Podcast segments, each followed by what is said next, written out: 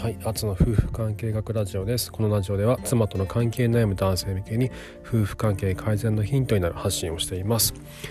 えー、おはようございます。今日は何日 ?2 月の6日土曜日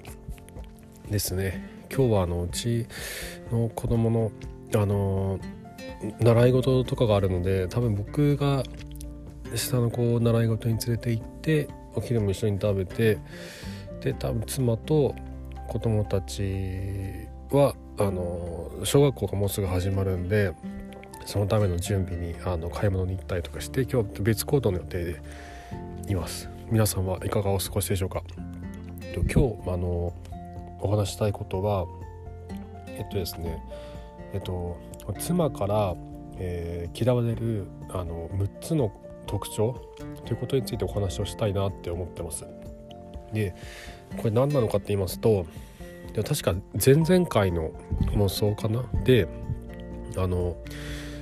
妻が夫のことをこう不快だと思うのはなぜかっていう話の中で脳の中の扁桃体っていうところが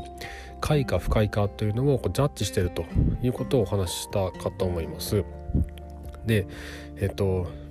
もうこの生理的に嫌とかもうななんか我慢すればなんとかなるとかなんかそういうんじゃなくてもう本能的に嫌性的に嫌っていうのをジャッジするのが扁桃体なんですけどここで不快不快の方向に判断されてしまうとあのもう夫イコール不快キモいみたいな風に思われてしまってなかなか心と体の気を心と体の気を縮めることが難しくなるんですね。なんですけどただこの脳の価値基準っていうのは頻繁に更新がされるので妻にとって夫が、えっと、心地いい存在であるというふうに認識され始めればそういった体験が積み重なれ積み重なっていけば夫イコール快心地いいというふうに扁桃体が判断ジャッジするようになるんですね。じゃあどうやってそう変えていくのかっていうことなんですけどそのためには妻の負担を減らすあの妻に寄り添うっていうのはもちろん重要なんですけどその前に、えっと、まずやらなきゃいけないことは自分その30代を過ぎてくるとだんだん男としてあの劣化していくんですよね。あのよくあの女性の年を重ねた女性のことを劣化というのは表現良くないって言うんですけどあもちろんそれ良くないと思うんですけどその男も劣化していくんですよ。で劣化っていうのがすごく分かりやすいんで言葉使っちゃうんですけどあのでこの、まあ、特徴6つ挙げてきますね。で、えっと、1つが口臭口が臭い。で2つ目が体臭体が臭い。で3つ目が鼻毛が出てる。で4つ目が、まえっと、服を毎日洗ってない。で5つ目が爪が長い。で6つ目が、えー、髪型を整えていない。というこの6つがあるなって考え感じてまして。と1個ずつちょっと説明していきますね。でその前にこれななんでこれが大事かっていうとあの妻あの女性母親ってあの大体子供と一緒にいることが多いじゃないですか。子供ってすごくいい匂いがするんですよね。皆さんもご存知だと思うんですけど特に赤ちゃんの頭皮の匂いとかってすっごいいい匂いするんですよ。これなんでこんないい匂いするのかっていうとあの赤ん坊の頭皮の匂いっていうのはオキシトシンを分泌させる効果があるんですよ。なので子供のその赤ちゃんの匂いを嗅げば嗅ぐほど子供のことを可愛いって思えるようになるんですよね。これあ不思議だなと思ってる人も多いと思うんです。僕もそう思った。なんでこんなにこう匂い嗅ぐだけで子供この子供を愛おしいと思えるんだろうと思ったんですけどもうそれはまさにそういう風なホルモンを分泌させてるんですよね。赤ん坊ってこの自分の面倒を見てくれないと死んじゃうので面倒を見させるためにそういったあのプログラムがされてるんですよ。匂いを嗅げば嗅ぐほど愛しいと思えるなぜならそれはオキシトシンが分泌するように、えーと、作られてるからなんですね。なので、えっ、とまあ、母親というのは子供と一緒に機会が多いなのでオキシトシンをより分泌させる機会が多いんですね。で子供のことは可愛い可愛いと思っていると。で子供ってね不潔じゃないですからねあの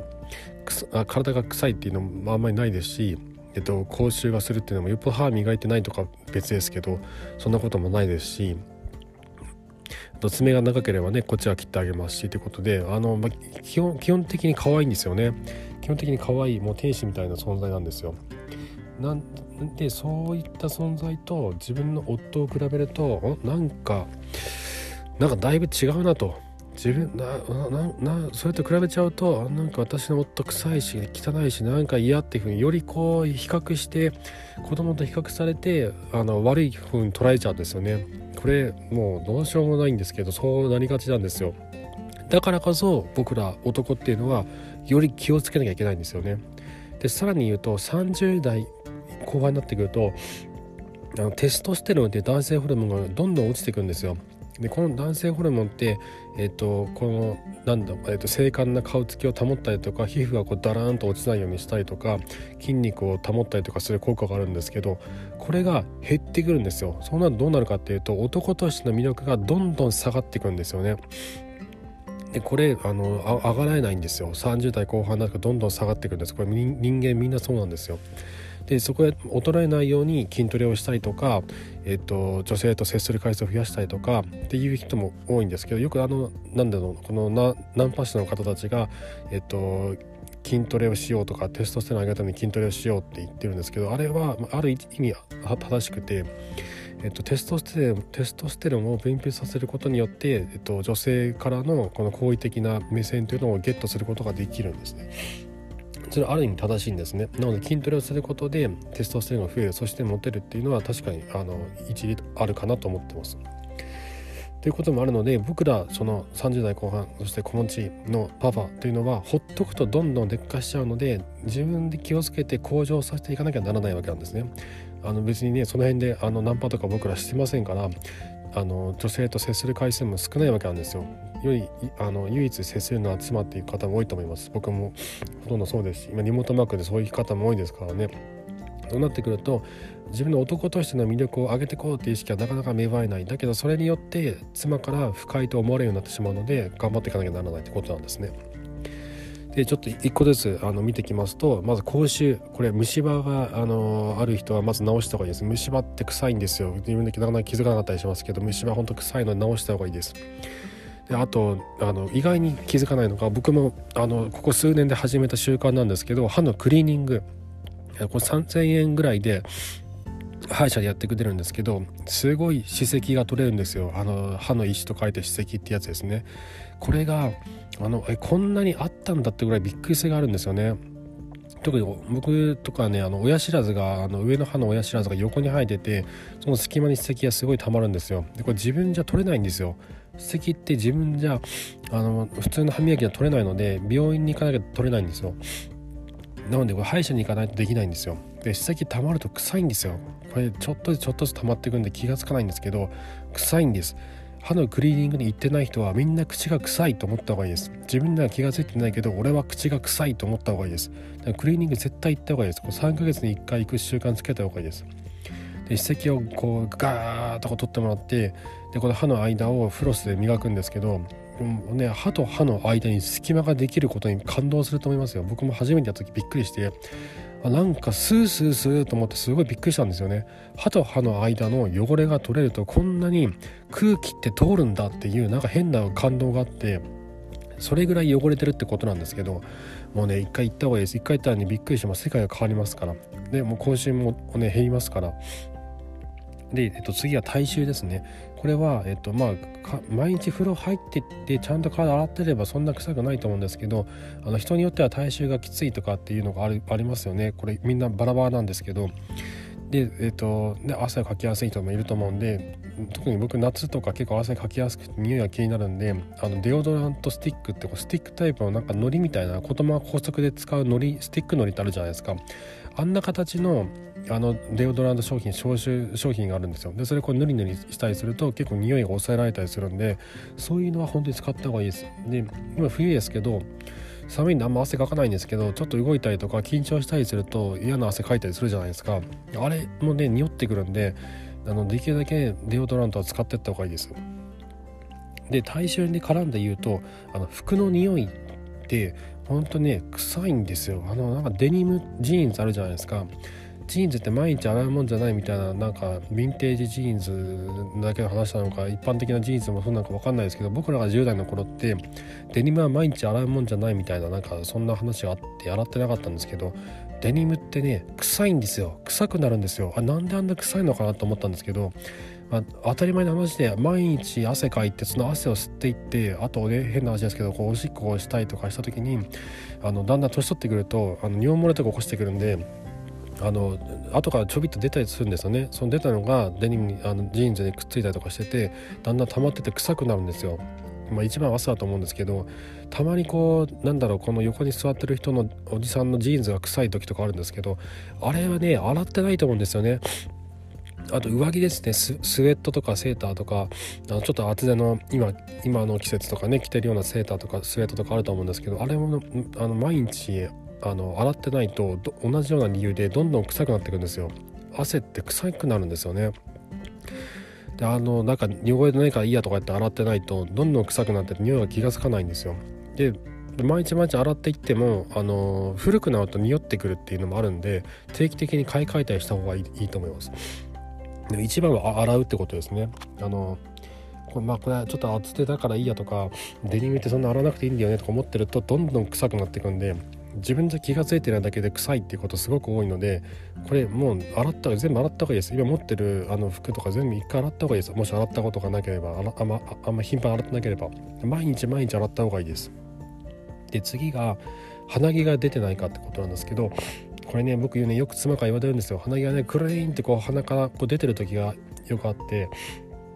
これなかなかね気が付かないですよね。なぜなら鼻毛ってちょっとずつ伸びていくんですよね。いきなりこうボサーっと伸びてくることってないんでちょっとずつ伸びてきていつの間にか鼻から出てるみたいな状態になっちゃってで鼻毛が出てる人って何言っても説得力ないんですよね。いやそんななんかあなた真面目な話してるけどあなた鼻毛出てるじゃんって。鼻毛出てるだけで何の説得力もなくなっちゃうんでまあ、鼻毛は切った方がいいですね。で鼻毛カッターって僕使ってるんですけどパナソニックとか出してる1000円ぐらいのやつで鼻の中にねこうジーってバリバリバリバリバリってこう切っていくんですけどあのひげ剃りの鼻毛版みたいなやつがあるんですね。鼻の中に入れてこうジージーって切るんですけど。ああいうのとかあと鼻の入り口ってそれあれだと切りきれないんでちっちゃいハサミあの眉毛切るかハサミとかあるじゃないですか。あれまあ危ないんですけどああいうのであの鼻の周りた多分ね鼻毛専用のちっちゃいハサミ売ってたはずなんですよね。刃先が丸くなってるやつがあってでああいうので切ったりとかあの入り口とかはなかなか鼻毛カッターでも切れないのでああいうハサミで切ったりした方がいいです。でそういう習慣つけるとちょっとずつちょっとずつ伸びていく鼻毛もちゃんと切ることができるのであのもういきなりなんか鼻から飛び出してるとかってないので大丈夫だと思います。で僕ねあのあクルリンクルリンってこうカカールしまくってる鼻毛が出てる時があって妻がそれを引っ張ったらめっちゃ長くてすごい爆笑された記憶があるんですね。まだ20代だったんで許されましたけど今だったらなんかちょっと気持ち悪いって思われちゃうと思うんですよね。なので肌着はねほんと僕ら男は気をつけた方がいいです。何言っても説得力なくなりますからね。これ仕事とかでもそうですけどあの大事な商談とかで相手が鼻毛出てるとねな気になって仕方ないですよね。この人何言ってもなんかなどえ何そんなこと言ってけど鼻毛出てんじゃんみたいな風になっちゃうので今はマスクしてるので見えないですけどマスクしてるからこそ鼻毛の処理ってが怠ってるんですよね。僕もそうなんですけど。でそうなるとね家に帰ってマスク取って妻の目の前で鼻毛が出てるってことになっちゃうのでもうより意識して鼻毛はそって切った方がいいですね。で最後が爪をあの爪が長いって件なんですけどこれ本当に不潔な印象しか与えないので切った方がいいです。たまにあのおじさんで小指の小指の爪が長い人いますよね。あれ何なんでしょうね。50代以降とかで多いんですけど。耳垢取るために長くしてるっぽいですけど本当に不潔以外の何者でもなくてなんでそんなことしちゃうんだろうと思うんですけどあれも客観的に自分を見れない何よりの証拠だと思うんですよね。本当ねあのこのつことなんだろうこのパパってこのななんだろうその妻からしたら子供とこの清潔害を比較されちゃってあの子供と比較されちゃう比較されちゃうとどどんなことでもなんだろうどんな状態であっても絶対負けちゃうじゃないですか。子供みたいないいね僕らしないですしあのそんなに可愛くないですし負けちゃうんですよ。負けちゃうのが分かってるからこそあのそこにあがらう必要があってその体臭気をつけたり爪を切ったりとか、えっと、毎日服を洗ったりとか鼻毛を切ったりとかっていうそういう努力が必要になってくるんですよ。で爪っていうのは本当ねあのあとこう目に入るところでありますからこれが長いってだけで本当に不潔な印象を与えてしまうのでこまめに切った方がいいですね。もう本当にちょっと長くなってきたら切るって習慣つけた方がいいです。もう気持ち悪いとしか思われないのでこれって。で、えっとまあ、そういう形で、えっと、今6つ多分話あげたかと思うんですけどこれをですね1個ずつ1個ずつ潰していくんです。で1個ずつ1個ずつ潰していってそうするとだんだんと妻のあなたのあなたの妻の脳の扁桃体があなたをこの不快っていうカテゴリーから快のカテゴリーにこう変えていくようになっていくはずなんですね。ちょっとずつちょっとずつ妻にとってあなたが心地いいっていう体験を重ねていけばいくほどあなたの脳あなたの妻の脳っていうのは価値基準をアップデートしていきますのでなのでそういったもう本当に涙ぐましい努力が必要になってくるんですよね。だけどこういうあの右霊にすることって女性は結構やってることなので僕ら男性もあのきちんとやっぱりやるべきだなと思うんですよね。でその人間以外の動物とかを見てみるとあの右霊にすることっていうのは本当にだオスにあの特徴的なあのなんだろう特徴なんですよね。例えばそのクジャクってすごいこう綺麗な羽をこうブワーッと広げるじゃないですか。ブワーッと広げますよね。あれって求愛のあの仕草なんですよ。であれやるのってオスだけなんですよ。あのメスやんないんですよ。オスがバーッと広げてメスにどうだ俺は美しいだろうって。俺俺とあのなんだろうその繁殖あの子作りすればこんなにあの優秀な遺伝子が残せるんだぞっていうアピールをしてるんですよ。あとあの北キツネが求愛のダンスを踊るっていうので北海道のキツネがダンスするっていう有名ですけどあの求愛の求愛のダンスをするのもオスだけなんですよ。あと鳥がこう綺麗な鳴き声を出しますよね。綺麗なあな声で鳴き声を出すんですけどであの求愛の鳴き声って言ってすごく綺麗な歌声とかするんですけどあれもオスなんですよ。オスが綺麗な声を出して歌ってメスを引きつけて、えっと、繁殖するんですね。なので自然界を眺めてみるとあのオスはメスから選ばれる立場にあるんですよねで選ばれるオスというのはあの着飾ってることが多いんですよでこれが自然の摂理ならば僕ら人も同じようなあの行動をしていて女性も男性をこうジャッジしてそこから選んでるんですよね。なので僕らは妻から選ばれ続けるために自分自身というのを常にこう更新していかなきゃならないアップデートしていかなきゃならないわけなんですね。どうしてもあの結婚して父親になっていくと男としてのそういった努力そんななんかいろいろかっこつけてなんてみたいなふうになりがちなんですけどそこを怠ってしまうと妻から選ばれなくなってしまうんです。これはもう自然の摂理なのでもうそうなってしまうんですよね。だからこそ僕らは気をより気をつけなければならないというふうに僕は感じています。はい。というということで今日は、えー、妻から嫌われる夫の6つの特徴についてお話をさせていただきました。こういうのがねあのなんかいやそんななんかそんな格好つけなんてくだらないなみたいな。あごめんなさい1個忘れてた。あの髪型を整えるっていうのがありましてこれ意外にあのなんだろう30代40代になってくるとボサボサの髪のまんま出てる人とか寝癖直してないとかあと整髪剤整えてない人とかいるんですけどあと定期的に髪切ってないとかね自分に似合わない髪型してるとかこれ髪型すごい重要で僕もこの間髪型変えたんですけど妻がずっとその僕の前の髪型嫌だって言っててで妻が好むような髪型に変えたんです。まあ髪型変えたらたまたま妻が好む髪型だったんですけどそしたらねだいぶ態度変わってすごい優しくなったんですよね。なんかすごいこうなんだろうあの一緒にいる時間と接触回数が増えてこれ何なんだろうね2人で話していたんですけど僕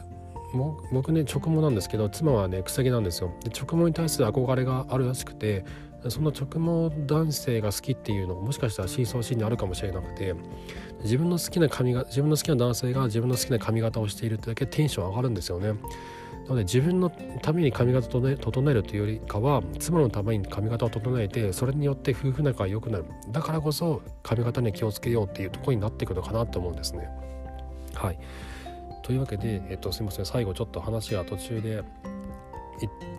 ずれちゃいましたけども。ちょっと待ってくださいね。はい。ということで僕ら男性は、えっと、結婚して子供が生まれたらあのついつい自分のことをこうおざなりにしてしまうんですけども未例にすることっていうのは決してかっこ悪いことでもかっこつけることでも何でもなくて、えっと、自分の自己肯定感を高めることにもつながりますので是非おすすめです。はいというというわけで、えー、今日も、え最後まで、えー、聞いてくださいましてありがとうございました。ああとあのえっとプロフィール欄のとこにリンク URL がありますのでそこの先にあの質問箱とかあのありますので、えっと、聞きたいこととか、えっと、ちょっと質問したいことかちょっと聞いてほしいことがあるっていう場合はそこからぜひあのご連絡をください。あと,、えっとそのリンク先にノートの、えっと、リンクもあるんですけどそのノートの、えっと、サークル機能を使ってカウンセリングサービスで行ってまして男性向けにビデオ通話のスカイプとかズームとかとかでえっと妻との関係に悩む方のあのお悩みに乗ってたりとかしますのでそちらも是非ご利用ください。はい、えー、今日も最後までありがとうございました。それではまた。